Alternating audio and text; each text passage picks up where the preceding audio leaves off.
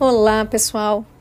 Hoje a gente vai falar sobre um tema muito importante para qualquer pessoa atingir sucesso na vida.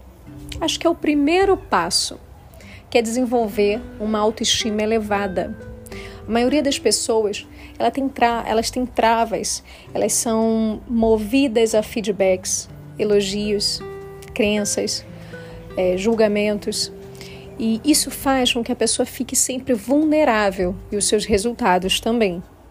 Então, quando a gente fala de autoestima, a gente fala de quatro pilares: autoconfiança, autoconhecimento, propósito e proatividade. Uma pessoa que ela está ancorada nesses quatro pilares, ela com certeza vai ter uma autoestima elevada e ela com certeza vai alcançar os seus objetivos e os seus sonhos. E você, eu pergunto para você agora: será que você tem a autoestima elevada o suficiente para te ajudar a alcançar os seus resultados? Porque muitas pessoas colocam as dificuldades no outro, colocam no mundo, nas circunstâncias, mas talvez se nós trouxermos o poder da autorresponsabilidade, será que tudo isso não muda? Talvez seja interessante pensarmos que uma pessoa que tem uma autoestima elevada, ela aceita críticas, ela aceita o que vem do outro, ela não está ali competindo, ela sabe quem ela é. E isso reverbera. É muito interessante olharmos pessoas bem-sucedidas, pessoas felizes, são pessoas que sabem quem elas são. A segurança está fora de cogitação o, o mal-estar em receber uma crítica está fora de cogitação. Então percebam, claro, todos nós passamos por isso. Ninguém é 100% perfeito.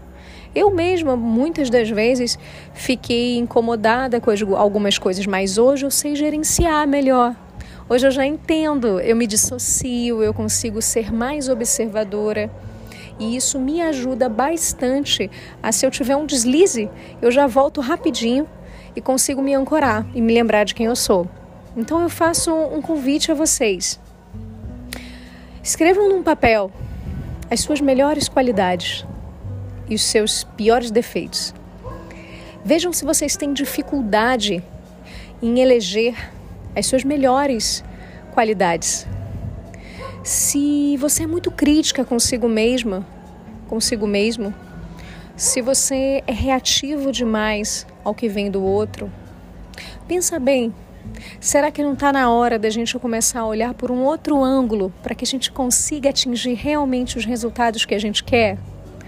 Eu te convido a essa liberdade porque uma autoestima elevada, ela te proporciona liberdade, liberdade de ser quem você é e dar conta de ser. E tá tudo bem para o mundo. Entende?